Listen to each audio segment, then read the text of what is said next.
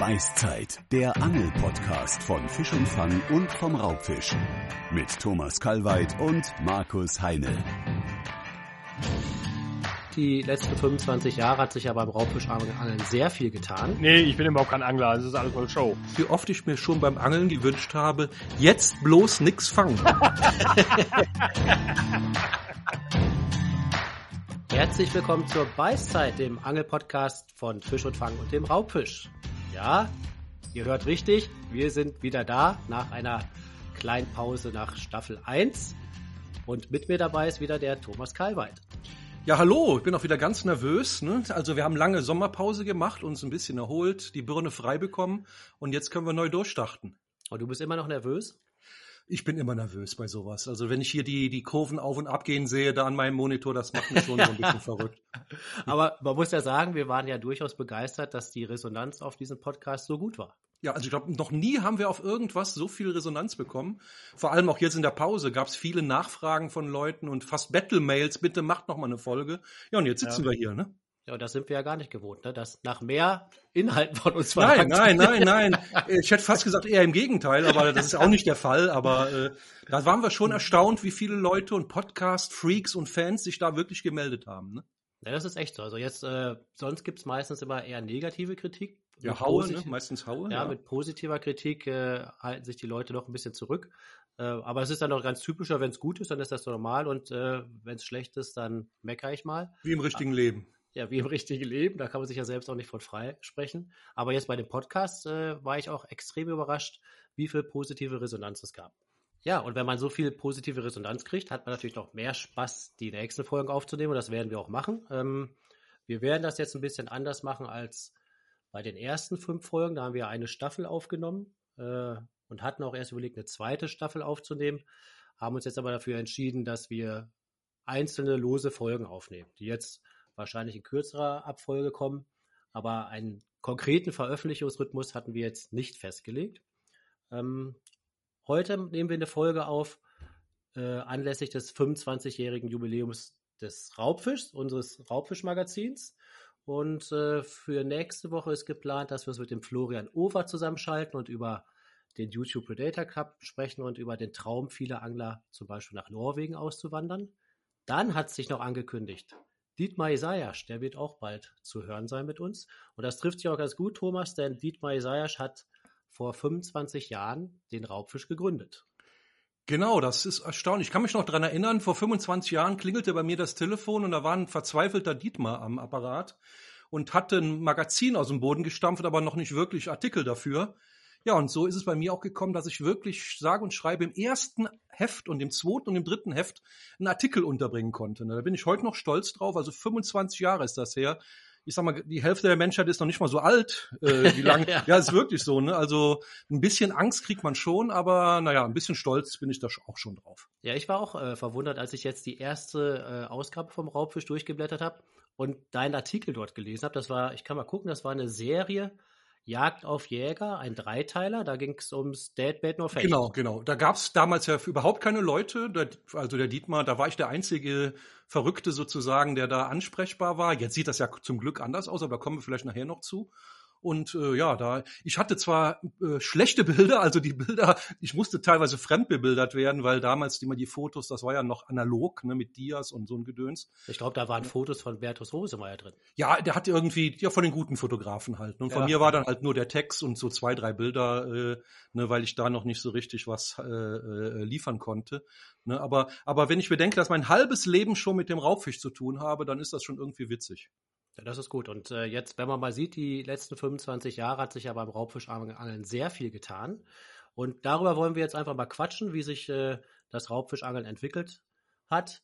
Und wir haben wieder einen Gesprächspartner dazu eingeladen. Und das Wichtigste war natürlich jetzt erstmal bei der Wahl, dass wir jemanden finden, der auch so alt ist, dass er die 25 Ja, der das schon miterlebt hat, genau. ja, und ja, da fiel die Wahl natürlich auf unseren Lieblingsostfriesen, der nicht nur gut angeln kann, sondern der auch sehr alt ist. Hi Matze der sehr alt ist. ja, ja. Herzlich willkommen. Ja, du, warst du, warst zumindest schon volljährig damals.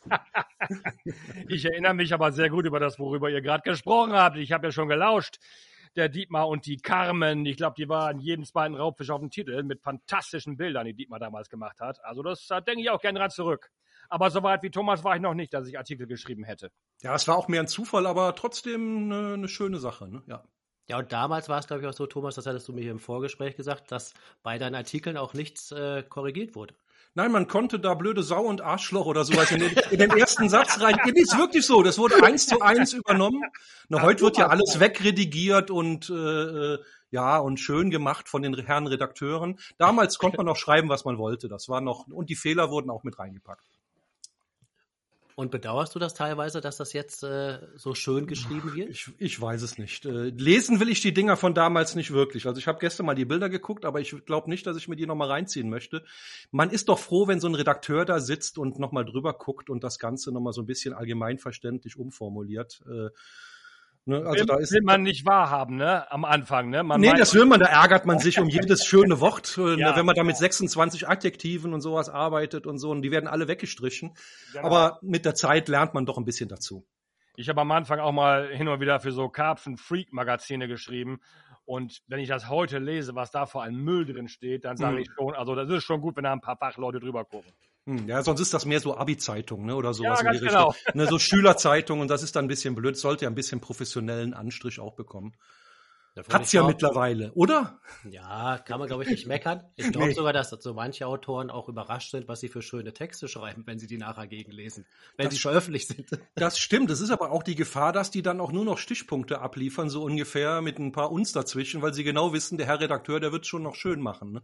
Ja, das stimmt natürlich. Da muss man ja. aufpassen, ne? Also, dass, ja. dass du natürlich diese Intention hättest, da. Ja, ist, das ist so, ne? Ja, ne? Wenn man Und denkt, ich, Idiot, ich, liefere immer noch vollständige Texte ab. ja, das ist.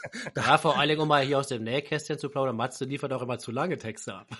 Bla, bla, bla. ja. Aber Matze. habe ich ja meinen Lieblingskürzer, Markus Heine. ja, das, das kann ich gut. Absolut. Aber Matze, äh, überleg doch mal 25 Jahre zurück das Raubfischangeln damals, was hast du vor 25 Jahren gemacht? Hast du überhaupt auf Raubfisch geangelt? Hast du eigentlich geangelt? nee, ich bin überhaupt kein Angler, das ist alles nur Show. ähm, ja, natürlich. Äh, vor 25 Jahren, da war einiges anders als heute, ne? muss man mal klar so sagen. Äh, und ja, ich habe eigentlich auch mit dem Raubfischangeln angefangen. Bei mir gab es, war da Jugend eigentlich nichts anderes als Aal und Zander. Das mag man gar nicht meinen, wo man mich heute spaßeshalber als Zanderscheuche betitelt. Aber wir haben damals fast nur mit der Pose und mit kleinen Köderfischen geangelt. Nicht? Also die, die Kunstköderangelei, die war damals noch so unausgereift. Wir haben dann mit so dicken, drahtigen Monophilschnüren da leichte Köder wie ein Ondex ausgeworfen. Das hat man mal einen Nachmittag gemacht, dann hat es aber auch die Schnauze voll. Nicht? Das ist kein Vergleich mit heute. Ja, damals kann ich mich echt dran erinnern, man hat dann zwar schon mit Gummifisch geangelt, aber sonst war ja FZ-Blinker, Heinz-Blinker, das waren noch die gängigen Hechtköder und äh, ich glaube auch, da kommen wir zwar später noch drauf zu sprechen, aber damals Raubfischangeln war, glaube ich, Lieblingsfisch Hecht ganz klar und der Zander hat sich dann so langsam etabliert ne? und dem Hecht nachher auch den Rang abgelaufen. Ich habe sehr große Barsche gefangen damals mit den flachlaufenden Ondex-Blinkern in unseren flachen Kanälen. Also richtig große Barsche. Mich ärgert bis heute, dass ich die damals nicht gemessen habe, weil Barsche waren für uns damals eher Beifang. Mhm. Wir können ja uns mal ein bisschen äh, vorarbeiten. Ich habe zum Beispiel jetzt für die nächste Jubiläumsausgabe vom Raubfisch das, einen Artikel geschrieben, der heißt 25 Jahre mit Biss und habe da mal 25 Punkte aufgeführt, die sich in den letzten 25 Jahren verändert haben oder wie sie sich entwickelt haben. Die wollen wir jetzt nicht alle durchgehen. Äh, ich habe aber mal exemplarisch einiges herausgesucht mit Thomas und das gehen wir jetzt mal Punkt für Punkt durch und quatschen mal über die einzelnen Punkte. Ähm, Punkt 1 ist, Stichwort Angel im Aquarium. Also die Gewässer sind ja im Laufe der Jahre immer sauberer und damit auch immer klarer geworden. Früher gab es ja richtig trübe Brühe. Ist das bei dir in Ostfriesland auch so? Nee, klares Nein. Nein. Oh, das ist, das ist direkt fangen wir so ah, an. das ist aber nur in Ostfriesland so. Ja, ja ich weiß, worauf ihr hinaus wollt. Und ihr habt ja auch völlig recht, da kommen wir ja gleich zu. Aber hier bei uns, da sind die kleinen, flachen Gräben Entwässerungsgräben. Und dadurch, dass gepumpt wird, werden die trüb. Und das wird sich auch nicht ändern.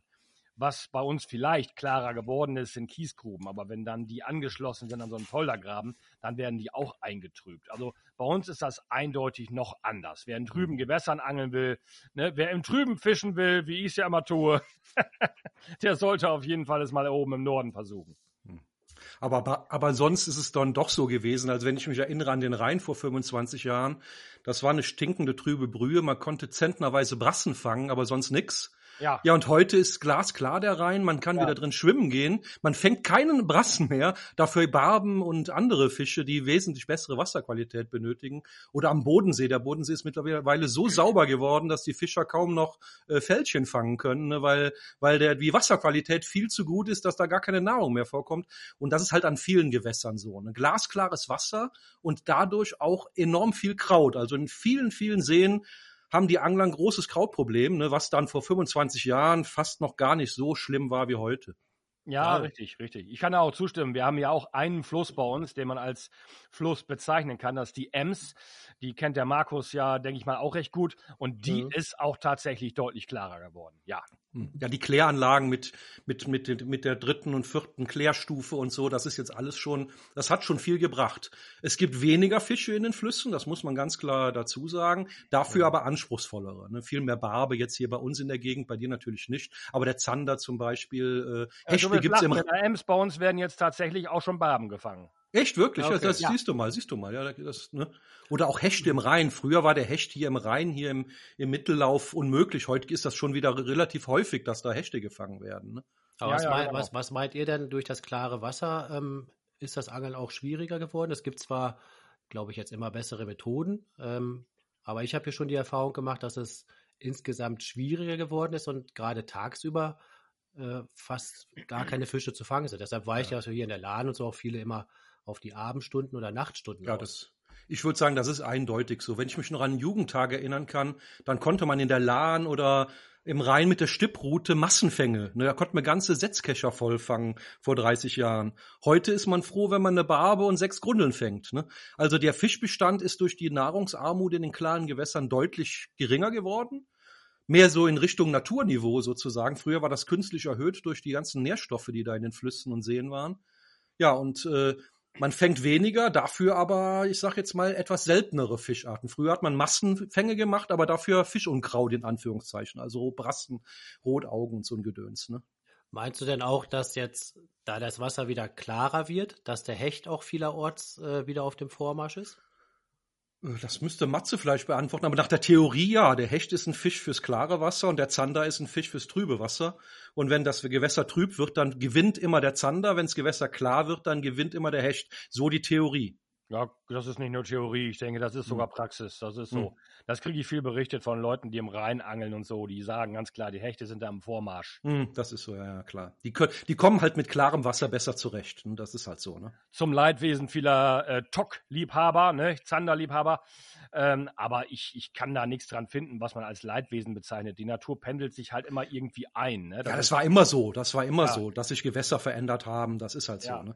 Ich sag, ich bin auch ganz ehrlich, das ist jetzt mehr der Naturzustand, wie es vor 1000, 2000 Jahren war. Ne? In, vor 30 Jahren diese ganz dreckigen, nahrungsreichen, trüben Flüsse, das war halt menschgemacht. Ne? Und diese Massenbestände von, von, von Brassen mit Geschwüren und so, die da drum schwammen, das war nicht der Natur, das war nicht der Naturzustand. Nee, nee, nee. Ne? Ganz genau. Der Naturzustand ist jetzt viel weniger Fische, dafür äh, hochwertigere. Ne? Da würde ich jetzt nicht widersprechen. Wir haben bei uns auch als Kinder viele Aale gefangen mit diesen sogenannten Blumenkohlgeschwüren am Kopf.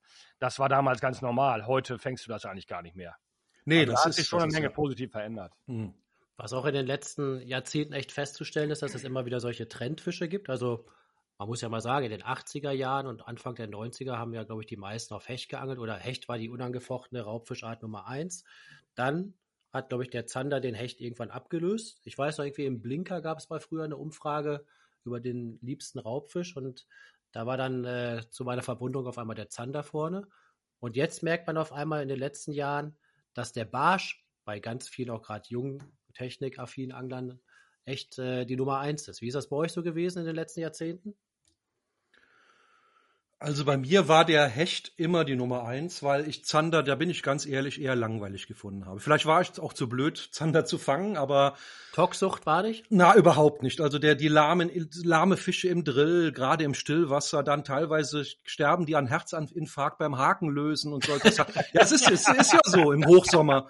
Dann, das hat mir nie Spaß gemacht. Da, ich habe immer gerne auf Hechte gegangen. Bach ist natürlich auch eine ganz andere Nummer. Klar, ist auch ein toller Fisch. Aber der Zander hat mich nie so angefixt. Ne? Also, Kalweit, haben Sie Ihren Fisch auch offiziell abgeschlagen, wie Sie es gehört? Nee, der ist am Herzinfarkt gestorben. Ja, das ist wirklich, man, man hat in der Hand gemerkt, das kann man flimmern. Das ist so. Ja, das ist wirklich so. Ne? Also das hat, das haben viele Zander. Im Fluss ist das vielleicht nicht so, aber im Stillwasser im Sommer, äh, da sind die ganz, ganz empfindlich. Ne? Das ist ja, also ganz, ja. absolute Tatsache. Ja, und ja. ich stimme da auch zu.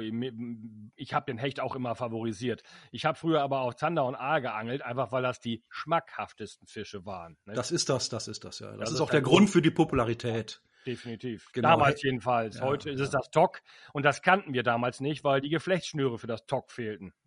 Aber hier da sprichst du einen ganz wichtigen Punkt an äh, mit den kulinarischen Qualitäten eines Zanders. Äh, also sag mal, in den 90er Jahren hat doch niemand einen Zander zurückgesetzt. Also dieses Catch and Release, das ist ja erst danach gekommen. Und wenn ich mal sehe, wie viele Leute jetzt auch Zander zurücksetzen, äh, auch mit Zwischenschonmaßen und sowas. Aber früher, ein Zander, der wurde auch mit nach Hause genommen. Das Aber ich bin immer stolz drauf, dass wir mhm. damals schon unserer Zeit weit voraus waren. Mein Kumpel Herbert und ich, wir sind auch mit so einem kleinen selbstgebauten Boot auf einem Binnenmeer gewesen hier. Und wir haben Hechte und Karpfen immer mal zurückgesetzt, wenn wir genug hatten. Aber Zander, wie du sagst, also da ist keiner zurückgegangen. Da mhm. stimme ich völlig zu. Die konnten auch mit Herzinfarkt dann mitgenommen werden, auch von Thomas. Ja, ganz genau. Ja, das ist so. Ich habe auch meine Zander früher, die ersten Zander und so alle mitgenommen. Ich habe heute noch äh, zwei Köpfe an der Wand hängen jedes Mal schüttel ich noch mit dem Kopf, wenn ich dran vorbeigehe. Aber, ja, aber so war das damals. Ne? Das war jetzt vor 30 Jahren. Ne? Da, wenn man da einen Zander von über 90 hatte oder so, der wurde gegessen und der Kopf ging dann zum Präparator. Ne? Ist, da hat sich viel, über 90 da hat das, gefangen? Ich habe schon mehrere Zander über 90 gefangen. Damals meine ich schon, Hammer. Ja, ja, ja. Hammer. ja, wobei, da müsste ich mal einhaken. Es ist jetzt mal, Thomas, für dich Zeit zum Angeben. Also, Thomas ist ja immer sehr bescheiden. Aber ich weiß von Zandern, die du mit Köderfisch überlistet hast, die waren so groß, da wird Matze gleich staunen. Ja, das ist schon unheimlich lange her, aber damals 97er Zander und, äh, und, und 92er Zander und so. Das waren aber alles Zufallsfänge, muss ich zu meiner Schande gestehen, beim Deadbaiting auf Hecht. Hast du gar nicht gleich wieder so bescheiden, Mensch. Ja, ja, das ist so. Also, die sind nicht, nicht gezielt gefangen worden, aber so ein Fisch hat man natürlich dann gegessen, das war ganz klar. Und dann hat man sich auch den Kopf an die Wand gepackt. Ne? Ja. Hast du dich auch mal einen Meterzander gefangen auf Köderfisch? Ja, aber. Äh, ja, hat, aber darüber, darüber rede ich nicht. Da gab es beim, beim Messen gewisse Verwicklungen. Da hat, war einer mir nicht sehr gewogen, der da gemessen hat. Oder ich, man weiß es nicht auf jeden Fall. Das, das, sagen wir mal, die Länge lässt sich im Nachhinein nicht mehr genau ermitteln. Aber wenn sich das Maßband noch verwickelt hat, dann war der ja, es, noch länger. Als ich gedacht. weiß es. Das ist auf jeden Fall eine schöne Geschichte, sagen das wir mal. Das sage ich bei meinen DB-Fischen auch immer. Die Länge lässt sich ja, genau ermitteln. Ja, ja, ja, das sind so die, ne, ja, ja, klar. Ja, und wie viel hat er damals gemessen? Oh, das weiß ich, das habe ich so verdrängt. Ja, natürlich ist, weißt du das. Das Witzige ist, äh, wir, es wurden zwei Zander gefangen und wir haben ein Foto gemacht zur gleichen Zeit. Das war so ein Schwarm, der vorbeikam. Und wir haben ein Foto von zwei Anglern nebeneinander gemacht. Und der Fisch meines Mitanglers, der war irgendwie Ende 90 oder sowas, ne? Und mein Fisch sollte etwas kleiner gewesen sein. Und wenn man die Fotos nebeneinander sieht, dann ist meiner zehn Zentimeter länger. Also und, ja, und das hat halt nachher für ein bisschen, äh, sagen wir mal, Spekulation gesorgt. Und es ist auf jeden Fall eine schöne Geschichte. Aber, aber dein Therapeut sagt, dass du jetzt auf dem Weg der Besserung bist, oder? Ja, so langsam. Ich habe auf jeden Fall das Bild nicht bei mir an der Wand hängen. Ich habe aber, muss ich sagen, den Angler abgeschnitten, den anderen, vom Foto, ne, weil ich das nicht mehr so richtig ertragen konnte konnte. Das habe ich rituell verbrannt. Ja, ja, genau, genau. Nicht die Augen ausgestochen, nur abgeschnitten. Es soll, es soll ja durchaus Angelfreundschaften geben, die durch ja, Fische. Das, das hört sich jetzt dramatisch an. Es war aber mehr ein Spaß und es musste alles so schnell gehen. Es war im Dunkeln, es war am Regnen. Zwei große Fische innerhalb von einer Minute gleichzeitig und dann schnell gemessen, peng, paff, puff. Äh, ähm, und äh, das war damals auf dem Bonn, Bodden vor Stralsund, glaube ich, genau, nachts im Boot und ah, ja, und also was genau, was genaues weiß man nicht. War aber auf jeden Fall ein schöner Fisch. Aber Thema Fischgrößen, das habe ich hier auch stehen. Ähm, wenn ihr mal die letzten Jahre Revue passieren lasst, kann man sagen, dass aus XL-Größen XXL wurden. Zum Beispiel, wo es ja auf jeden Fall zutrifft, beim Barsch. Also ich glaube, so große Barsche wie heutzutage wurden damals nicht gefangen. Nee, 50 war undenkbar fast, ne? 50 Ja. Zentimeter. Das Ja, das gab's ich nie. Das gab's nie, ne? Ja. Ja, und Das heute ist so. fressen sich die Barsche an den Grundeln fett und werden dick wie Fußbälle. Genau, es sind die Grundeln, es sind aber auch die, die Krebse in den klarer, klarer gewordenen Gewässern. ne? Also, wenn ich bedenke, heute alle Baggerseen bei mir in der Gegend, da gibt's hier die amerikanischen Flusskrebse drin. Ne? Die gab's früher nirgendwo. Ne? Und das ist natürlich auch eine tolle Bachschnahrung. Ne? Die sind da massenweise drin und die knallen sich natürlich auch die Krebse rein. Ne? Also Grundel und Krebse, die haben die Bachsche groß werden lassen. Und so beim Hecht, habt ihr da eine Veränderung der Größe feststellen können? Also ich finde ich, Definitiv, ich finde äh, definitiv. momentan, dass äh, auch wieder vermehrt große Hechte gefangen werden. Manchmal ist natürlich auch so, dass jetzt durch Social Media und so auch mehr gemeldet werden. Äh, weiß nicht, ob man da ein verzerrtes Bild hat, aber ich glaube schon, dass insgesamt mehr und größere Hechte gefangen werden. Ist immer ein bisschen schwer zu vergleichen für mich, weil wir haben früher die Fische eigentlich fast nie gemessen, sondern wir haben die, das kennt Thomas sicher auch noch, gewogen. Hm, das stimmt. Und damals Mhm. hieß das, ich hatte ein Hecht von 16 Pfund. genau, genau. und Die ich Länge war ein Hecht- uninteressant, ja. Genau, Länge war völlig uninteressant. Ne, aber ich weiß, dass 16 Pfund so eine magische Marke war. Ich kannte damals niemanden, der ein Hecht von 20 Pfund gefangen hätte. Und das ist ja heute gar nicht mehr so ungewöhnlich. Nicht? Da Mhm. kommst du durchaus ran. Wenn ich an den Dreh mit Thomas denke, wo wir diesen Nostalgiefilm für die Fisch und Fang gemacht haben, da hatten wir auch so einen großen. Hm, Der hatte definitiv deutlich über 20 Pfund. hm. Und äh, das war damals wirklich undenkbar. Ich glaube, Mhm. der Rekord in meinem Verein, der lag irgendwie 40 Jahre lang unangefochten bei 26 Pfund. Und das war schon, ja, ich will nicht sagen fragwürdig, aber ob die immer so geeichte Wagen hatten damals, das bezweifle ich mal. Auf jeden Fall. Was Diese man- Größen heute waren damals nicht möglich. Nee, da lege ich mich mal fest. Was ich aber glaube ist, ich glaube im Mittelbereich so zwischen 20 und 30 Pfund, da wurden weniger gefangen. Das glaube ich ganz bestimmt. Das hört sich auch gut an im Mittelbereich. Ja, genau. Ja, ja, 20 im, bis im, im unteren Mittelbereich. Aber die ganz großen Klopper, hier diese 40 Pfünder und äh, die, ich meine, gefühlt waren die früher häufiger in der Fisch und Fang. Wenn ich jetzt an Jan Eggers denke, der die alle gesammelt hat, was hat er nicht damals für Meldungen in Deutschland und Österreich und in der Schweiz gesammelt von Fischen, die an die 50 Pfund Marke gingen, also Riesenklopper. Da war aber, da war aber nie jemand aus Ostfriesland dabei. sondern Nein, nein, nein, immer nein, so nein. Hechte Nee, aus nee. alten Seen. Ja, ja, ja, aber, aber die sind doch so ein bisschen seltener geworden. Vielleicht liegt das auch daran, dass es mehr Hechte gibt. Und früher waren die alleine, die Großen, konnten riesengroß werden, weil alles totgeklopft wurde. Und heute ist der Hechtbestand besser und dann werden sie nicht mehr so groß. Also das ist auch nur eine Theorie. Wäre Äh, Erklärung. Und da gibt es ja auch Ja. diesen bekannten, glaube 50-fündigen Hecht von Lothar Lewis. Der ist doch irgendwie schon seit Ewigkeiten die Rekordmarke, oder? Ja, genau, genau. Aber es war, ich meine halt, es ist gefühlt, wenn ich an Kindertage und Fisch und Fang denke, da meine ich, da war daran fast in jedem dritten Heft so ein Riesenklopper drin. Und heute ist das ja eher selten, dass wir mal äh, einen, einen wirklichen Hecht über 20 Kilo melden können. ne? Also ja, es kommt, kommt vor, aber naja. Aber es ist eine gefühlte Geschichte. Das ist klar, das kann ich nicht wissenschaftlich untermauern mit Daten oder so. Äh, ähm, da, ich meine halt, dass die richtig großen Klopper in Deutschland jetzt ein bisschen seltener geworden sind. Holland lassen wir jetzt mal außen vor. Also ich rede jetzt von Deutschland. ne? Dann müssen wir das Wort Riesenklopper genauer definieren. Für, für mich ist ein, ein Fisch über 20 Pfund ein Riesenklopper. Ja, aber denn die, die Megaklopper über 20 Ja, Kilo. Ja, 20, 20 Pfund ist ja für Thomas der obere, untere Bereich. Köderfisch. Ja, genau. Ja, ja. Hat denn von euch schon mal jemand äh, die 30-Pfund-Marke geknackt? Nein, nein. Also ich, Ich- noch nicht. Nicht, dass ich wüsste. Nee, wir haben nee. unsere letzten großen Fische zwar nicht gewogen, aber nee, ich wüsste nicht. Wir haben von diesem besagten Fisch bei den, bei den Nostalgieaufnahmen haben wir, glaube ich, mal gerechnet, Thomas, ne? Da Ja, genau, genau. Ja, genau. Da, aber wir sind nicht über 27 Pfund gekommen. Und das genau, der ging also an die Richtung 30 Pfund ging, ging der ran, aber genau. Äh, weil wir hatten keine Waage dabei, wir haben den Umfang gemessen und die Länge und es gibt da eine Formel, eine wissenschaftliche und anhand dieser Formel kann man sich so näherungsweise dem Gewicht nähern und das kam, glaube ich, so bei 27, 28 Pfund raus. Ja. Äh, dann könnte er auch 30 gehabt haben, aber wir werden es nie sagen können. Ne? Nee. Aber da schließe ich mich mal an. Ich habe früher meine Fische auch nicht gewogen. Deshalb könnte es sein. Aber Ja, beim Hecht ist es halt so, du kannst ein, nee, aber beim Hecht ist es halt so, du kannst einen Meter zwanzig Hecht fangen, der, äh, wo, wo, wo sich das Gewicht um 50 Prozent äh, ra- rauf und runter unterscheidet. ja, ne? ja, ja, Ein, definitiv. ein Hecht von Meter zwanzig, der kann, der kann 20 Kilo schwer sein oder Richtung 20 Kilo gehen, der kann aber auch nur 20 Pfund schwer sein. Ja, ne? ja. Darum Das- sagt das Gewicht auch mehr Genau, aus. ja, genau, eindeutig, eindeutig. Ja, da ist beim Hecht und beim Karpfen eine riesen Spannbreite. Karpfen messen, was sagt mir äh, aus, dass der Karpfen 90 Zentimeter lang war? Der kann, das kann 10 Kilo rauf und runter gehen bei der Ja, Länge. ne? definitiv. Mhm. Der kann 16 Pfund wiegen, der kann auch 30 Pfund wiegen. Ja, ja, das ist, das ist noch mehr, ne? Das ist also, die. Länge sagt bei gewissen Fischarten nicht viel aus. Aber, es Aber ist man ja nach muss es auch verstehen, nicht? Weil damals haben wir unsere Fische abgeschlagen, da konnte man die in aller Ruhe wiegen. Hm. Heute will man unnötige Belastungen der Fische äh, verhindern.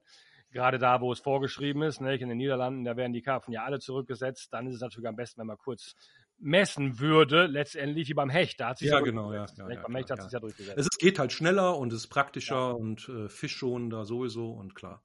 Wie seht ihr das denn so? Wir reden ja jetzt äh, auch ein bisschen über Rekordfische. Ich glaube, uns persönlich ist das gar nicht so wichtig. Ähm, aber jetzt mal Vergleich früher heute.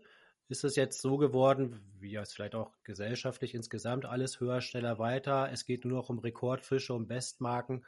Also wenn ich teilweise jetzt so in Social Media gucke, äh, ich finde das schon sehr befremdlich, dass jeder nur noch äh, große Fische fängt und sich damit darstellt. Ähm, das war doch früher anders, oder nicht? Ja, ich sag mal so, Jäger und Angler waren immer Angeber, ne? Ja, Und Lügner. Aber- und ja, Lügner. genau. Aber, aber das, das hat schon krass zugenommen. Ja, ja. Ich kann, da kann ich jetzt eine Stunde zu reden, weil ich bin der Meinung, dass auch dieser ganze Vergleichscharakter, nicht? Da, da wo noch im Ausland erlaubt, auch Wettbewerbscharakter, der stinkt mir mittlerweile so gewaltig. Äh, der Johannes Titel hat es mal so schön gesagt, nicht? Äh, wünscht euch das nicht, Leute. In der Profiliga hat er das gesagt, als ein Kollege einen großen Fisch im Drill hatte und er sich insgeheim wünscht, dass der aussteigt. Und wenn man den Kollegen den Fang nicht mehr gönnt, nicht, dann wird's gefährlich. Und das ist so eine Entwicklung, die mir auch so ein bisschen Sorgen macht, dass sie nur noch diesen Wettbewerbscharakter kennen. Und das führt auch dazu, dass ich schon öfter mal überlegt habe, ob ich überhaupt noch die Länge meiner Fische angeben soll. Aber da sitzt du zwischen zwei Stühlen, weil viele Leute wollen das auch unbedingt wissen. Nicht? Wie lang war der denn jetzt? Nicht? Und dann musst du wieder 20 Leute in den Kommentaren beantworten. Also es ist ein Zwiespalt, aber ich habe Sorgenverhalten auf der Stirn über diese Entwicklung, gerade Social Media mäßig. Ja, und ich kenne ja auch Stimmen von, äh, sag mal, begeisterten Wettkampfanglern, die sagen ja auch ganz klar, ähm, also wenn ich nicht einen Wettkampf fische, gehe ich da auch nicht angeln. Das macht mir nur halb so viel Spaß. Äh, Klar, sie es sei ihnen auch gegönnt. Gut, das sind, doch, das sind auch die, die auf der Autobahn ganz eng auffahren und aufblinken. Die haben halt so eine kompetiti kompetitive Lebensweise, also immer im Wettbewerb. Aber ich muss ehrlich sein, ich messe beim Angeln auch meine Hechte fast nie. Wenn wir in Urlaub nach Irland fahren, da wird nicht ein Hecht gemessen. Dann sagt man auch, der könnte, der könnte über einen Meter haben und damit, das reicht. Ne? Das ist Ja, ein schöner cool. Fisch und das reicht. Cool. Und ich muss auch sagen, dass ich meine Längen auch immer vergesse. Ja, ich Und, auch. und ja, Das kommt mir schon, Alter, Thomas. schon am Tag danach weiß ich nicht mehr, war der jetzt, ach du meine Güte, war der 93 und das gibt dann manchmal ganz peinliche Begebenheiten, weil man sich gar nicht mehr weiß, wie, weil es ist, es ist mir persönlich gar nicht wichtig. Ja. Es, es muss ein schöner Fisch sein, der eine schöne Größe hat, aber ob der jetzt drei Zentimeter rauf und runter oder sowas, das ist mir dann relativ wurscht. Ne? ja, das ist eine schöne Ansicht. Ja, ja. Aber zu deinem, dass jetzt nur noch in Challenges gefischt wird, ne, du kennst ja auch meine Ansicht, das ist natürlich auch so eine Entwicklung, die ich auch so ein bisschen problematisch sehe, weil so, ich sag jetzt mal, das kehrt so ein bisschen immer das Schlechte des Menschen heraus, ne, das ist leider Gottes so.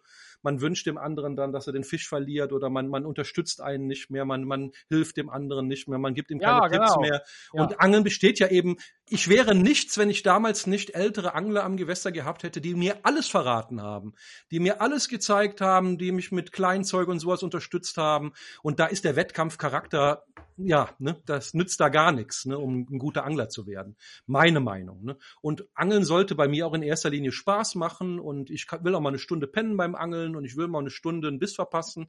Äh, Das gehört bei mir auch dazu. Ne. Und immer nur Leistung, Leistung, Leistung.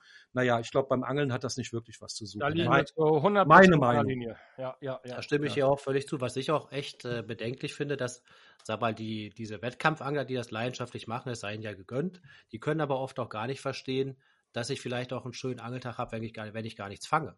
Die unterstellen mir ja dann so, naja, das redest du jetzt schön, äh, du wolltest ja was fangen. Klar möchte ich gerne was fangen, aber ich kann durchaus auch schöne Angeltage haben, wenn ich nichts fange oder wenn andere was fangen. Äh, und jetzt Leute, die jetzt gar nicht so häufig angeln gehen, wenn jemand 10, 15 Mal im Jahr angeln geht, der ist froh, wenn er mal vom Alltag abschalten kann und ganz klassisch am Wasser sitzt und die Ruhe genießen kann. Ne? Markus, du glaubst gar nicht, wie oft ich mir schon beim Angeln gewünscht habe, jetzt bloß nix fangen. das ist, wenn man gerade am Kochen ist oder gerade am Essen ist oder gerade im Schlafsack eingeschlafen ist, dann denke ich oft, bitte, bitte, keinen Biss. Ne? Es ist wirklich so. Also Angeln kann auch schön sein ohne Biss. Also das ist ganz klar, will man immer was fangen, aber ja, muss, muss nicht andauernd sein. Das Wichtige ist, glaube ich, dass diese Verbissenheit, die ja viele dann an den Tag legen, die ist dann echt auch in der Gemeinschaft schädlich und ähm, da kann man nur hoffen, dass kann man diesen Anglern auch nur wünschen, dass sie das irgendwann ablegen. Ich glaube, es liegt auch dann äh, ja, was heißt mit der Lebenserfahrung, aber. Es kommt auch mit dem Alter. Ich sag mal, ja. wenn du den tausendsten Meter Hecht gefangen hast, dann ist es auch irgendwann. Schön, dass du es teilhaben lässt an deiner Fangliste. Ja, ne, oder den hundertsten, irgendwann, oder den, den fünfzigsten, ist ja egal. Irgendwann wird's dann, dann ist es auch mal wurscht, ne? Ja, ich habe aber gerade auch gedacht, als du meintest, dass du heutzutage gar nicht mehr deine Fische misst, das ist natürlich, das habe ich bei mir auch festgestellt. Auch oft wird kein, machen wir kein Foto kein mehr. Foto, das, ne? kein, ja. Auch selbst bei einem schönen Fisch der über 90 ist oder sowas, dann, was soll man, das, wenn du da schon zehn Fotos von einem 90er hast, dann musst du das elfte nicht auch noch haben. Es ist wirklich so. Irgendwann, irgendwann freust du dich mehr an dem Spaß, den du mit Angelkollegen an dem Tag hattest, die schönen Gespräche, äh, das Umfeld, die Mittagspause da in der Pommesbude am Wasser oder sowas. Das macht dann nach irgendwann viel mehr Spaß, ne, ähm, als, äh, äh, als die dicken Fische da rauszukurbeln. Richtig krass wird das ja um nochmal kurz auf diesen Wettbewerbscharakter zurückzukommen, wenn du einen richtig tollen Fisch gefangen hast und freust dir richtig einen Keks drüber und dann fängt der Kollege einen deutlich größeren, dann ist dein Fisch plötzlich nichts mehr wert. Das, das finde ich immer richtig übel. Darum kann ich hier nur beipflichten. Also diese Ansicht finde ich super, zu sagen, ich kann auch mal da sitzen und einfach nur aufs Wasser gucken und bin froh, wenn es mal nicht beißt. Kommen wir mal zu einem neuen Punkt, also jetzt völlig anderes Thema, was sich ja auch völlig äh, entwickelt hat, sind diese ganzen Angelfilme. Matze, du bist ja auch mit dafür verantwortlich und wir natürlich auch, dass es heutzutage Tausende von Angelfilmen gibt. Ja, Anfang der 90er, Mitte der 90er, da gab es dann so ein paar Filmchen, gerade Profi-Blinker und so, haben wir sich ja alle reingezogen, die stundenlangen Videos. Jens Plog Hansen aus Dänemark. Genau, oh ja, war, genau. Das, das, waren ja die Blinker-Videos, ne? Das war. Mhm, genau. Und äh, ja, aber das ist ja mittlerweile inflationär geworden, ne? Ja, auch das äh, kann einem so ein bisschen Kopfzerbrechen machen, weil jeder sich heute für einen YouTuber hält und alles kostenlos ist und da natürlich auch viel Unfug verbreitet wird. Nicht? Das habe ich immer sehr geschätzt daran, dass ich äh, für renommierte Magazine wie den Raubfisch oder die Fisch und Fang arbeiten durfte, weil ich dann wusste, da sind auch Redakteure, die einen mal korrigieren. Ja, wir haben das ja am Anfang schon drüber gehabt, über die Artikel, aber die, die dich auch sachlich und fachlich mal korrigieren. Es kann mal sein, dass was missverständlich ausgedrückt ist, aber es kann auch mal sein, dass ich was völlig Falsches verstanden habe und falsch formuliert habe. Das funktioniert so gar nicht. Dann sagen einem zwei Redakteure, mal, Matze, was hast du da geschrieben? Und äh, diese Pluralität der Überwachung in einer Redaktion, die liefert dann am Ende wirklich Qualität ab. Und im Internet hauen die einfach alles raus nicht? und produzieren Unmengen von Filmen. Und was da teilweise für ein Käse geredet, von der Moderation will ich ja gar nicht anfangen. Oh, geil, Leo, boy, was ne Ding und oh, da glaube nicht, Alter, Alter. Boah, da kriege ich die Krise. Mir dröhnen die Ohren, wenn ich da fünf Minuten zuhöre. Und das finde ich auch ein bisschen schade. Gerade Thomas und ich, wir sind ja so die Oldschooler, die auch diese ruhigen Angelfilme so lieben. Ne? Genau, ich kann auch in einem Angelfilm zwei Minuten im Eisvogel zugucken. So war das früher, ne? Oder der Nebel auf dem Wasser, so fingen ja früher die meisten Angelfilme an. Das Wie hat dann die noch da aus England die geilen Filme. Passion for Angling ja, oder sowas. Oh, das war äh, genau. ja, ja, ja, Aber ich muss dazu sagen, es ist auch viel verloren gegangen. Wenn ich denke, früher, wenn jemand eine VHS-Kassette aus England hatte mit einem Angelvideo, hier Des Taylor oder irgendwas, das war ein heiliger Akt. Da haben sich die ganzen Kumpels getroffen, da hat man sich zusammengesetzt, ne? Ja, ja. Und dann hat man den Film da sich reingezogen und an diese Filme kann man sich heute noch erinnern. Die haben sich eingebrannt. Die haben aus einem Angler gemacht. Das war so. Ne? Man hat das dann nachgeangelt und teilweise den, den, den, gleichen Hut angezogen wie der Taylor. und äh, ja, war so. Da habe ich mir eine, Jacke, eine Wachsjacke gekauft und ja, es ist, ist so gewesen. Aber heute ich sag mal, wir sind ja auch nicht unbeteiligt. Wir machen ja, wir bieten, wir liefern ja auch Filme, aber heute gibt's natürlich so viel Angelfilm. Wenn ich will, kann ich mein ganzes Leben lang nonstop auf YouTube deutschsprachige Angelfilme durch, durchlaufen lassen, Tag und Nacht, und es wird niemals aufhören. Ähm, mhm. Es ist ein bisschen schade. Ne? Früher war das was Besonderes, heute ist es inflationär. Ja, da wissen Markus und ich ja jetzt endlich jedenfalls, warum du immer so beknackte Hüte trägst. Ja, es, es ist aber leider wirklich so. Ne? Die Wachsjacke, ja. ich weiß gar nicht, nach welchem Film ich mir die gekauft habe. Ich also stimme also, dir zu 100% zu. Ich habe das genau so gemacht. Ich wollte sein wie Des Taylor. 100 Prozent. Aber du hast nie ja. diese Wachsjacke angehabt. nee, aber ich habe heute diesen Bart. ja, ja, das stimmt, das stimmt, das stimmt. Aber äh, Thema Kopfbedeckung, Matze, du bist ja jetzt ja, zweifellos der populärste Angler Deutschlands, würde ich sagen. Und wahrscheinlich viele gucken sich deine Filme genauso an, wie wir früher das Taylor geguckt haben. Hast du denn schon Nachfragen bekommen zu deiner Kopfbedeckung? Ja, natürlich, laufend sogar, das, das ist so. Macht mich manchmal ein bisschen beschämt, aber da passieren genau solche Sachen wie bei uns damals auch. Wir haben damals die Sachen wirklich, wie Thomas sagte, nachgemacht. Und nicht nur das Angeln. Ich wollte auch so sitzen, so kochen und so scherzen wie das Thema. Ja, der Lifestyle, das, den ja, wollte genau. man so ein bisschen nachmachen. Ganz genau. Ja, genau. Ich, ja, ja, ja. Ich hatte mal auf einer Messe einen Vater, der kam mit seinen beiden Jungs da an, zu meinem Stand. Und dann sagte er zu mir, Sie sind daran schuld, dass meine Jungs nur noch Tomatensuppe mit Frikadellenstückchen essen wollen. nur weil ich das in irgendeinem alten Film mal gemacht habe, da habe ich mir die Frikadelle immer eine Tomatensuppe gestückelt und habe das dann gegessen und gesagt, wie lecker das doch schmeckt am Wasser. Ne? Und die essen seitdem nichts anderes mehr. Also man sieht, äh, es hat sich nicht viel geändert. Ja, es ist so. Es ist, es ist ganz witzig, aber es ist wirklich so. Ne? Ja. Man weiß ja gar nicht, wie, wie wichtig man für Jungangler auch ist ne? und wie, mhm. was für einen Einfluss man teilweise hat. Ne? Wenn ich bedenke, ich kann mich noch an die Artikel erinnern, die ich damals mit 12, 13 gelesen habe in der Fisch und Fang, die haben sich eingebrannt. Ne? Und ja, heute setze ich noch auf Hakenmodelle, die vor 30 Jahren in irgendeiner Angelzeitung gestanden haben. Ne? Also das ist, also was, was man sagt und wie man sich darstellt und was man rüberbringt, das ist für gerade junge Leute, die mit dem Angeln anfangen, unheimlich prägend und wichtig. Ne? Absolut, ja. Ich, es gab Artikel, die kannte ich fast auswendig, so oft hm. habe ich die gelesen. Ich habe mir die damals ausgeschnitten. Äh, also ich muss auch zugeben, ich habe, glaube ich, damals in der Bücherei mir öfter Angelzeitschriften.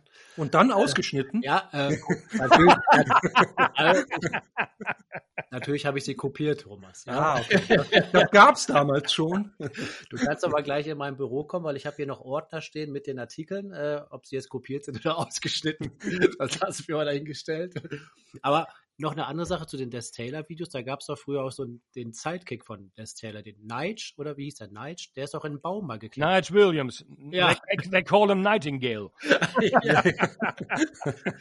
ich kann mich nur daran erinnern, wie Des Taylor den mal in den Baum geschickt hat, weil er irgendwelche äh, Fische erspähen sollte.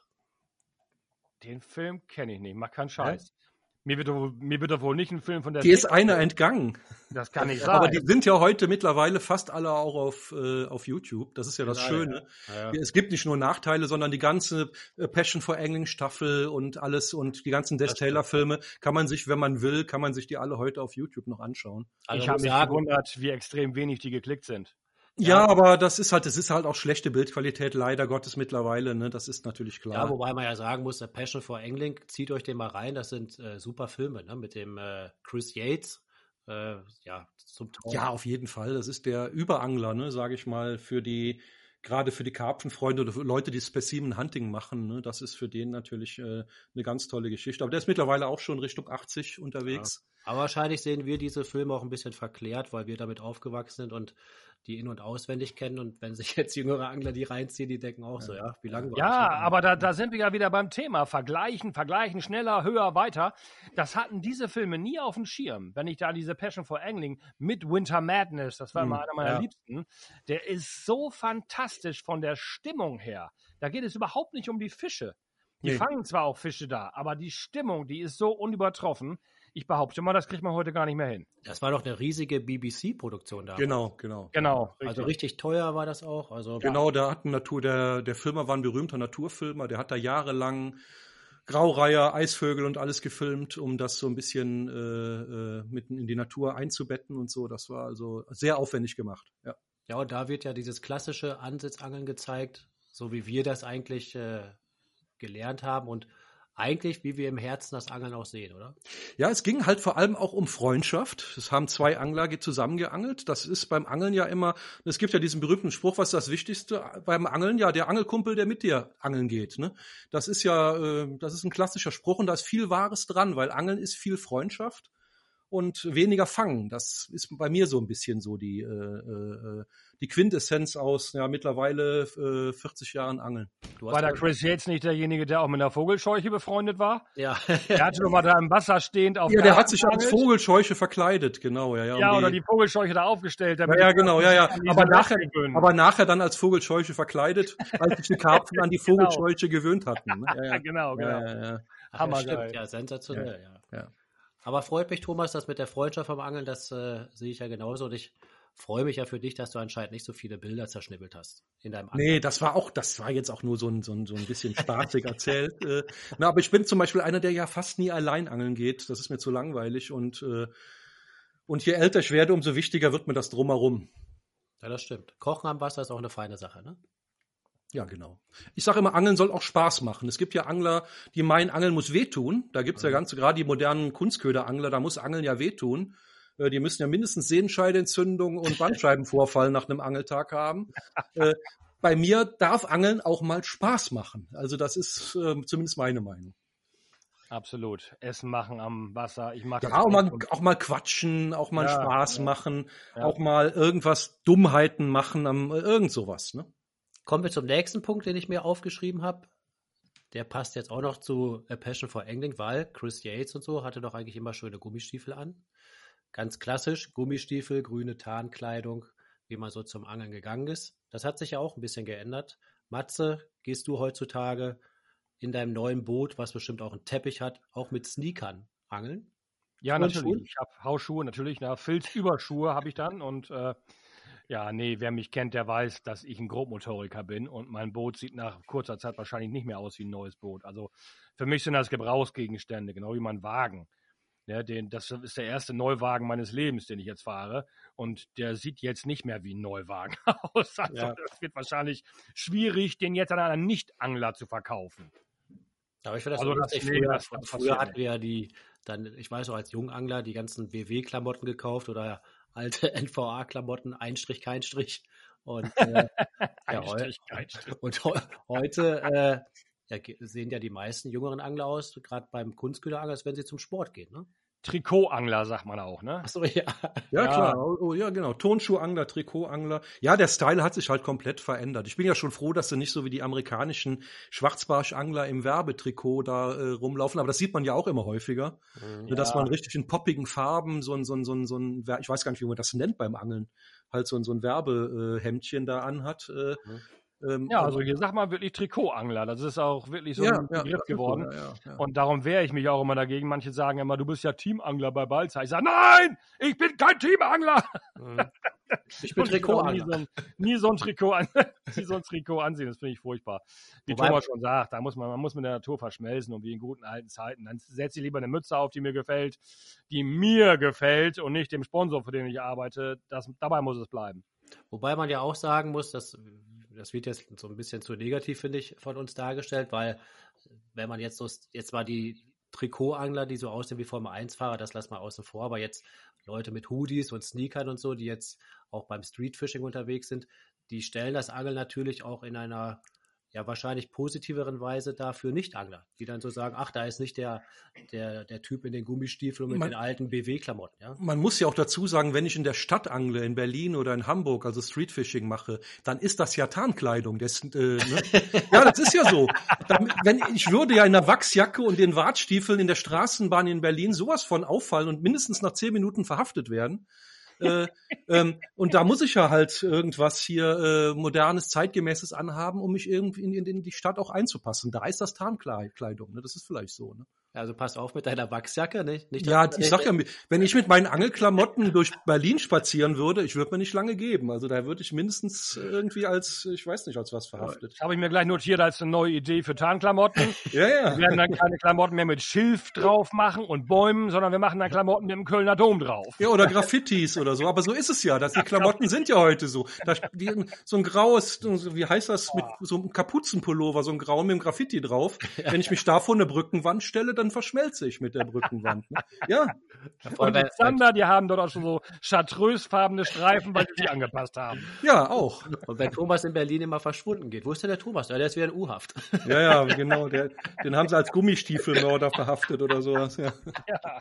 Ich habe doch hier zwei Superpunkte. Der eine passt vielleicht auch noch zu den äh, Turnschuh- und Teppichbootanglern. Ähm, was ist denn mit dem Denglisch? Englische Angelbegriffe dominieren die. Oh wei, das kann ich schon nicht mehr hören. Das, ja? Da kriegen wir auch unwahrscheinlich viele Leserbriefe zum Denglisch. Äh, Wobei man ja auch sagen muss, das war ja immer schon so. Ne? Also da kann ich, also, so, das ist ja neu, aber. Ich bin ja auch so ein bisschen als Angelhistoriker unterwegs und habe so ein paar Bücher von vor 100 und 200 Jahren und Damals war, war die Anglersprache schon Englisch. Auch in deutschen Büchern von 1890, dann wird von Gatt und von Gimp und von Cast und von Real sogar, also die, die haben damals schon die englischen Begriffe. Zum Beispiel das deutsche Wort Kescher stammt vom englischen Wort Catcher. Das ist die eingedeutschte Form des Catchers. Ne? Wenn du ein Angelbuch nimmst von 1890, dann steht da, nehme den Catcher und catche den Fisch. Das kann sich heute keiner mehr vorstellen. Es ist fast weniger geworden mit Denglisch, könnte man schon fast sagen. Ich kenne sogar Autoren, die sagen auch, gib mir mal den Catcher, aber die meinen das. Die ja, ja, die, die, die, ja, ja, genau, ja, ja, die Harke, ne? Der Fisch ist an den, an die Harke, an den Harken gegangen. Da bewundere ich ja immer wieder Thomas Fähigkeiten, diese Dinge so zu recherchieren, die schon 200 Jahre alt sind. Ich habe den Isaac Walton ja auch gelesen, in dem 350 Jahre alten Buch The Complete Angler. Ähm, das ist jetzt wirklich interessant. Natürlich kann man bei einigen Sachen nicht davor wegrennen. Du kannst nicht anfangen, jetzt Boilies plötzlich Kochis zu nennen. Ne? Äh, aber äh, ein bisschen sehe ich da auch gegen an, dass die Jugend das vielleicht so ein bisschen übertreibt. Also da wird ja teilweise nur noch gedenglischt, ne? Ja, aber ich sag auch Bankstick zum Routenhalter. Das haben wir uns ja, damals, das haben wir uns damals angewöhnt. Wir können nicht davor wegrennen, ist so. Ja, wie das der, mit der Karpfenwelle losging, dann, dann hat, haben wir auch gesagt, hast du schon, äh, look, äh, ne? Wir haben da nur Englisch, ne? Äh, wir haben da am Ende des Angeltags haben wir Jungs gesagt, call it a day oder so. Und das haben wir wirklich, das kannten wir aus den Videos, ne? Ja, ja. Und und wir haben geblankt, hieß es dann oder sowas, ne? Ja, und, ja, aber äh, wir haben geblankt, deswegen moven wir jetzt. Ja, ja, genau. Ich, ich habe dich ausgecatcht und sowas. Und, ja, genau, ja, genau, das so, so haben wir gesprochen mit, mit, mit, äh, mit, mit, mit 16, 17, ne? Und da ist leider Gottes verdammt viel von hängen geblieben. Ne? Also man wollte cool sein, man wollte wie die Leute in den Videos sein und hat natürlich genauso gequatscht wie die und konnte nicht so gut Englisch. Und ne? dann kamen dann ganz komisch, ganz, ganz komische äh, äh, Formulierungen dann raus. Ne? Jetzt weiß ich auch, was du immer mit Call it a day meintest. Was du ja, das ist übrigens eine Redewendung, das habe ich erst kürzlich erfahren, die gibt's wirklich. Let's call it a day. Das heißt, komm, wir hören, wir, hau, wir hauen in den Sack auf Deutsch. Okay. Ja. Ich habe immer schon an einem Verstand verzweifelt. Äh, ja, ja, das ist leider Gottes so. Ganz schrecklich. Let's ganz call it a day, Markus. Ja, bye, bye. Ja, ja, ja. Wo es ja auch Denglisch zugeht, ist beim Deadbaiten. Euer ja. Thema, oder? Deadbaiting, darf man das denn noch sagen? Klar. Nee, Todfishing heißt das. Tod, ja. Todfishing. Todkö, Köfi, ja, irgendwie sowas damit, ja. Wie hat sich denn das Todfishing äh, geändert in den letzten 25 Jahren? Ja, enorm. Also wenn ich bedenke, damals, vor 25 Jahren gab es das in Deutschland gar nicht. Also da gab es so ein paar Verrückte, die haben das da mal ausprobiert und, äh, und hin und wieder mal einen Artikel drüber geschrieben, aber ich sag mal, 99 Prozent der Angler haben im Kopf geschüttelt und gedacht, äh, man kann Hechte nur mit Kunstköder oder mit dem lebenden Köderfisch fangen, die lügen, das sind Märchen, was sie da erzählen. Das funktioniert. Es gibt Angler, die behaupten das noch heute. Ja, das funktioniert vielleicht nur in England, aber in Deutschland funktioniert. Es gibt sogar äh, Experten, die behaupten, äh, namhafte Experten, die behaupten immer noch, ich könnte drei nennen, tue ich aber nicht, die behaupten immer noch, man kann Hechte nicht auf toten Köderfisch fangen. Das unterstellt ja äh, tatsächlich buchstäblich, Thomas, wir hätten jetzt 30 Jahre lang die Leute beschissen und wir könnten gar keine Hechte ja. mit toten Köderfischen angeln. Also ja, vor allem es zeigt, es zeigt, dass man die, die Spezies Hecht überhaupt nicht kapiert hat. Also dass man genau. überhaupt nicht verstanden Ganz hat, genau. wie, wie, wie die Art funktioniert und äh, ähm, äh, man reduziert die Art wirklich auf Kunstköder. Ja, auf die eine Angelart, die man ausübt. Und ja. das ist, das ist wie, wenn man so ein kleines Loch auf die Welt guckt und sieht immer nur, da gibt's doch dieses, dieses Höhlengleichnis, äh, wo, wo die Leute nur die, die Beine sehen von den Leuten und denken, es gibt nur Beine auf der Welt. Ne? Ja, so ist, so ist ja. das, wenn ein Zanderangler losgeht und, und angelt nur mit Gummifisch und sich daraus dann die Welt zusammenreimt, das geht halt eben nicht. Man muss immer alle Angelarten machen, damit man wirklich auch versteht, wie das funktioniert. Ne? Und es mag auch sein, dass das an seinen Gewässern schwieriger ist mit toten Köderfisch, vor allen Dingen im Sommer. Aber ich bin sicher, auch da wird das im Winter hervorragend funktionieren. Denn wie du schon sagst, man muss den Fisch auch ein bisschen kennenlernen. Und ein Hecht wird im Winter zum Sammler. Das ist nun mal so. Hm. Ich kann immer nur noch mal die Geschichte erzählen. Matthias Fuhrmann war ja auch so ein Zweifler am Angeln mit toten Köderfischen. Da haben wir da mal mit Uwe Pinner und mit Markus einen Dreh gemacht. Und äh, du, du warst, glaube ich, auch mal da zu so einem Dreh. Und dann sollten wir mit toten Köderfisch auf den Bodden einen Hecht fangen. Ich dann ist er mit, lebhaft. Genau, ja. da ist er mit uns natürlich nur zu diesen Stellen gefahren, wo sie auch mit Gummifisch angeln. Und das ging natürlich gar nicht. Vom driftenden Boot mit der Pose, da haben wir nichts gefangen. Dann waren wir abends im Hafen, hatten natürlich nichts gefangen mit Köderfisch. Und da haben wir die Route rausgeworfen und peng, peng, peng ging die Schwimmer runter und wir hatten einen riesen Hechte da dran hängen. Meter zehn war da sogar bei. Ja, ne? genau. Und das Gesicht von Matthias Fuhrmann, äh, das habe ich, werde ich mein ganzes ganzes Leben lang nicht vergessen, wie der auf einmal gesehen hat, dass wir da mit toten Köderfischen die riesen Klopper gefangen haben. Wir haben uns so quasi uns den ganzen Tag mit Gummifisch und alles den Arsch aufgerissen und nichts Vernünftiges zustande gebracht. Und dann abends im Hafen mit einem toten Fisch am Schwimmer. Ich glaube, wir hatten drei, vier Bisse und zwei Hechte gefangen. Also es lief richtig gut. Ne? Da hat mich der Chef extra angerufen und mir davon berichtet. Ja, ich glaube, das war für ihn auch ein Schlüsselerlebnis. Ja, für mich ne? war das auch eine Riesenbefriedigung, weil ich ja. war kurz zuvor mit Fuhrmann los und er hat bei mir genauso gelästert, dass die toten Köderfische nichts bringen. Wir haben da mit toten Heringen geangelt und nichts gefangen. Aber wir hatten den Nachteil, wir haben nicht im Hafen geangelt, sondern wir haben auch, wie du sagst, nur an den Stellen, wo es mit Gummifischen Ja, ja, nur diese flachen Bereiche da, wo und, die sonst. Und ich war anschließend der Trottel, weil er sich bestätigt fühlte. Und da hast du mich rausgehauen, Thomas. Ja, wir hatten aber Glück. Da hätten wir im Hafen nicht noch die Routen schnell ja. rausgeschlänzt, äh, ja. äh, wäre das auch wieder als Nullnummer. Äh, ne? Als ich den Hafen da in Scharprode sah, war das mein erster Gedanke. Da müsste mal eine Pose treiben oder liegen. Hm hätte ich es mal gemacht. Ja. Aber man sieht, man kann auch als Experte, der 20, 30 Jahre im Geschäft ist, immer noch dazulernen. Das ist doch schön und, äh, und da sind wir alle nicht von ausgenommen, das ist natürlich klar. Absolut, ja. ja. Und man kann beim Angeln immer wieder neue Methoden ausprobieren, wie jetzt mit dem Deadbaiting. Da merkt man ja momentan auch wieder so einen kleinen, so eine kleine Renaissance, dass viele das wieder probieren. Gerade Angler, die das muss ich äh, mich auch mit einschließen, die jetzt jahrelang nur mit Kunstköder geangelt haben, die gehen jetzt wieder mit Köderfisch los. Ja, vor allem viele Angler werden auch ein bisschen älter und ich sage jetzt mal mit 50, 60 will man auch nicht mehr am Rhein über die Steinpackungen nachts klettern. Irgendwann ist das auch keine Angelart, die dann da so ein bisschen adäquat ist. Und viele Angler haben auch gemerkt, dass man wirklich auch bei, bei Kälte im Winter mit toten Köderfisch viel besser fängt als mit Kunstköder. Also wenn die Wassertemperatur bei ein Grad liegt, dann nützt ein schnell geführter Gummifisch oder so überhaupt nichts. Da ist der, der tote Köderfisch der, dem Kunstköder ganz klar überlegen. Das ist so, ja. Wir wollen ja auch mal in diesem Podcast einen Blick in die Zukunft werfen. Ähm, gerade jetzt in dieser Corona-Pandemie-Zeit scheint das Angeln ja so populär geworden sei, zu sein wie noch nie. Also fast Angeln als Volkssport. Äh, Angelscheine werden ohne, äh, Fischereischeine werden ohne Ende gemacht. Die Gewässer sind mit Anglern gut bevölkert. Was meint ihr denn für die Zukunft des Angelsports? Wird Angeln noch populärer werden? Blickt ihr in eine rosige Zukunft? Nicht nur durch Corona, ich denke ganz allgemein, nimmt der Stress und die Hektik in unserer Welt gewaltig zu. Und da suchen immer mehr Menschen Möglichkeiten, Zuflucht zu finden in der Natur. Und gerade weil Angler ja auch viele Sonderrechte haben, äh, denke ich, dass das weiterhin zunehmen wird. Das allerdings wird ich will jetzt nicht schwarz malen, aber wird auch möglicherweise zur Folge haben, dass die Einschränkungen für uns noch äh, stärker werden. Nicht?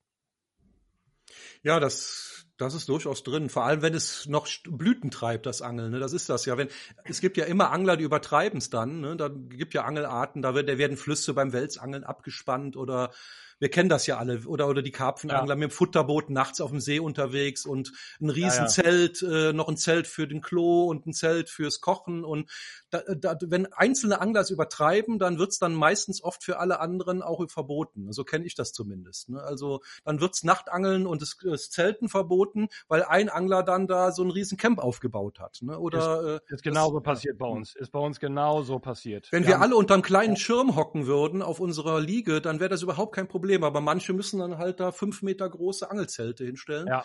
Ja, und das. Die, die übertreiben es dann halt. Ich hatte bei uns hier letztens einen Fischereiausseher gesprochen. Der hat mir ernsthaft erzählt, der, der, hatte da auch Fotos von gemacht. Da hatten hier Leute so ein Riesenzelt aufgebaut, wie du beschrieben hast. Und das ist jetzt wirklich kein Witz. Ich habe dreimal nachgefragt. Die hatten im Zelt einen Teppich ausgelegt. Hm, ja, das gibt's, ne? Ja, ja. Ja, es ist unfassbar, nicht? Das, das kann man sich natürlich nicht rausnehmen. Das hat dann ja auch mit Angeln nichts mehr zu tun, nicht?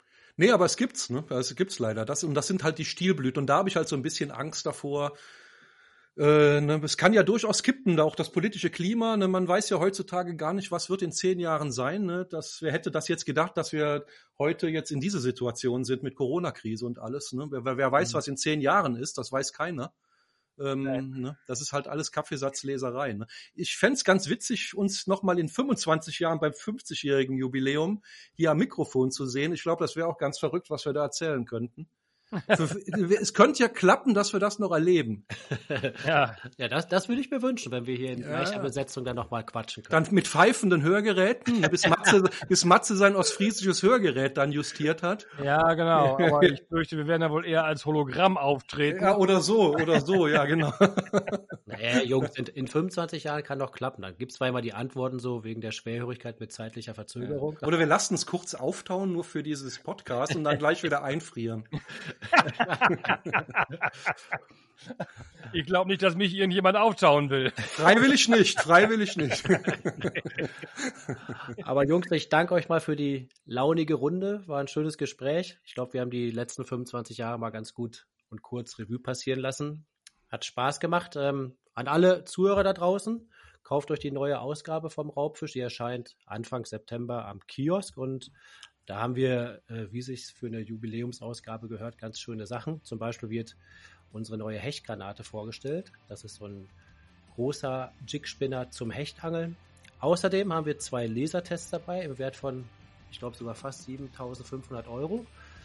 Da gibt es 25 ZEC Troy Reiserouten und 25 Sportex Routen, die unsere Leser testen können. Also bewerbt euch da, macht mit und testet die neuen Routen mit.